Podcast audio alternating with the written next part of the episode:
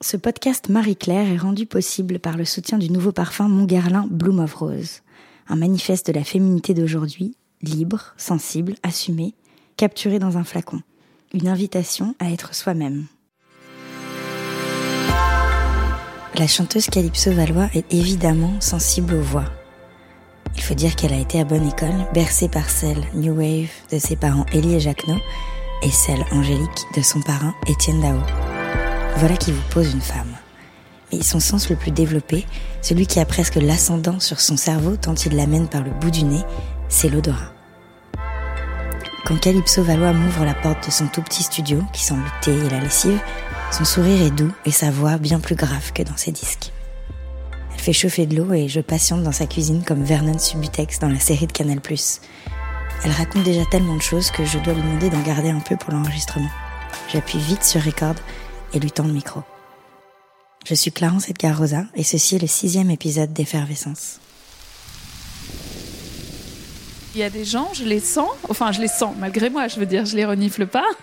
Par exemple, on se fait la bise ou même parfois on se salue, je sens une odeur et je sens que c'est, comment dire, je sais pas, qu'il y a une compatibilité, je saurais pas l'expliquer, c'est très bizarre. Ou à l'inverse, par exemple, il y a des personnes que je peux trouver séduisantes et puis leur odeur, je sentirais que ce n'est pas compatible. Calypso Valois est comme dirigé par son odorat. C'est une boussole qui lui indique où aller et quoi fuir. C'est presque animal. J'ai un odorat anormalement développé, donc je sens tout, notamment les mauvaises odeurs. Et euh, en plus, j'ai euh, un rapport hyper, euh, je sais pas comment dire. Il y a plein d'odeurs qui me qui me dégoûtent, notamment des odeurs de gens. Non pas qu'ils sentent mauvais, pas du tout, mais juste leur odeur elle m'oppresse ou vraiment je peux pas être à proximité de ces personnes. C'est très particulier. Et euh, même quand je suis dans le métro ou quoi, je sens des odeurs, même des gens qui sont pas vraiment très proches de moi et ça, ça m'oppresse. Enfin, c'est assez. Euh, c'est vraiment, je pense, un truc de, de phéromone. Enfin, il y a quelque chose où vraiment il y a des. Je sens leur intimité, je sais pas comment dire, c'est euh, très oppressant. Je pense être quelqu'un d'assez intuitif et je pense que l'intuition, elle passe pas mal par les sens aussi.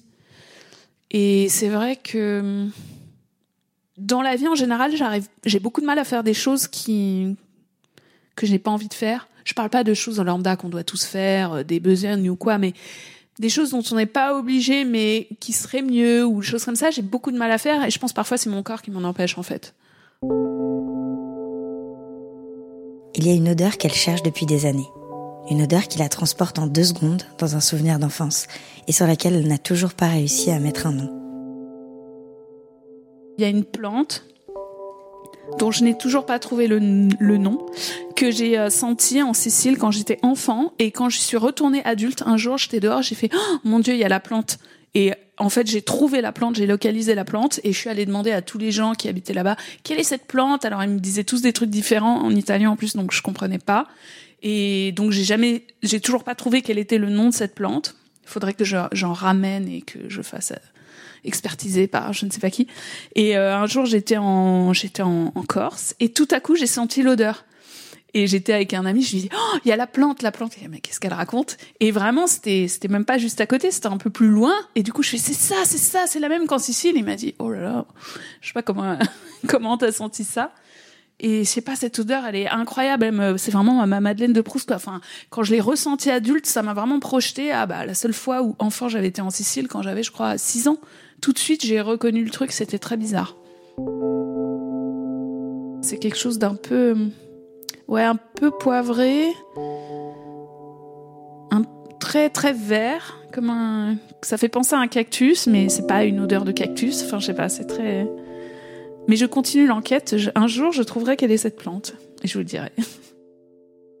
Et son odeur à elle? Une odeur de mec, elle me dit en souriant. Toute ma vie, j'ai voulu être un homme depuis que je suis enfant. Et voilà, bon, après, je ne suis pas un homme, donc euh, avec les années, on finit par accepter qu'on n'est pas un homme. Et en termes d'odeur, c'est marrant parce qu'une fois, il y a une amie qui m'a qui m'a fait un, un compliment. Moi, je trouve que c'est un compliment. Et elle m'a dit, oh, tu sens bon, tu sens l'homme qui sent bon. J'ai un ami musicien une fois qui m'a dit mais moi j'aimerais trop être une femme, c'est trop bien. Vous les femmes, vous êtes des chats et nous on est un peu un peu des chiens quoi. Et je lui dis c'est marrant que tu dis ça. Moi j'ai toujours eu l'impression d'être un chien enfin, je parle pas extérieurement, mais dans ma tête, un peu, euh, un peu bébête comme un chien, quoi. Genre, on te donne un sucre, t'es content, on t'aboies. Enfin, voilà. Enfin, il y a un côté un peu plus, euh, je sais pas comment dire, binaire. Et moi, je me sens plus comme ça. Pourtant, il y a une image qui l'a marquée, qui a participé à créer chez elle une fascination pour les attributs de la féminité.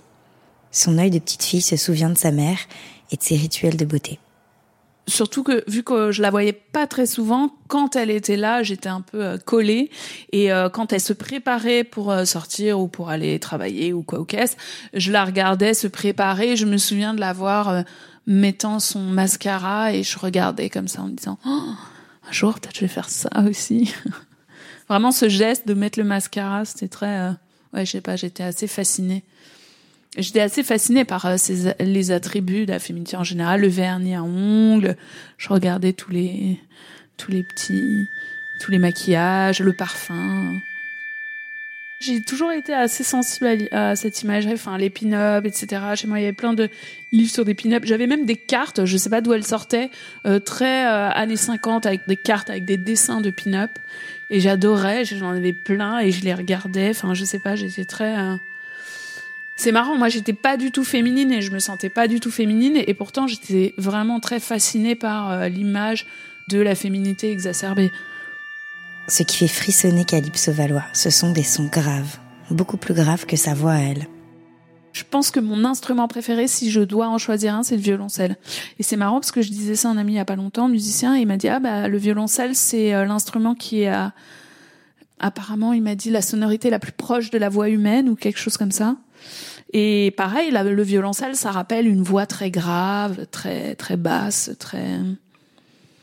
Ouais, j'adore cet instrument. Si je pouvais euh, jouer d'un instrument autre que ce que je fais déjà, on va dire, j'aimerais vraiment pouvoir jouer du violoncelle.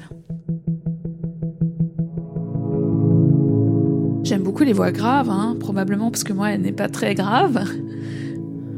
Je sais pas, j'adore les voix hyper graves, genre euh, comme la voix de Dani ou bah, sa voix est très grave et peut faire penser à une voix masculine et pourtant je la trouve très féminine.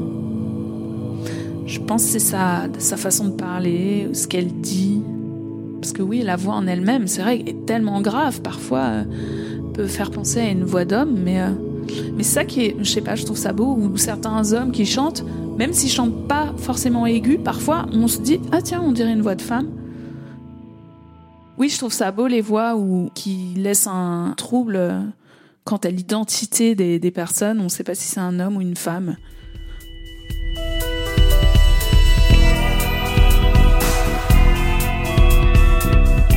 Merci à Calypso Valois pour ses confidences intimes, qui rappellent à quel point nos sens font de nous des êtres intuitifs, presque animaux.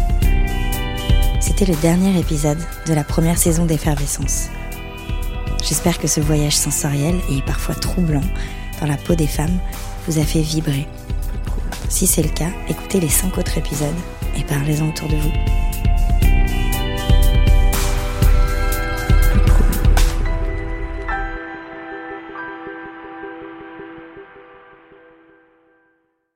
Découvrez Olfaplay, la toute nouvelle plateforme 100% audio inspirée par Guerlain, où les souvenirs de senteurs s'écoutent et se racontent.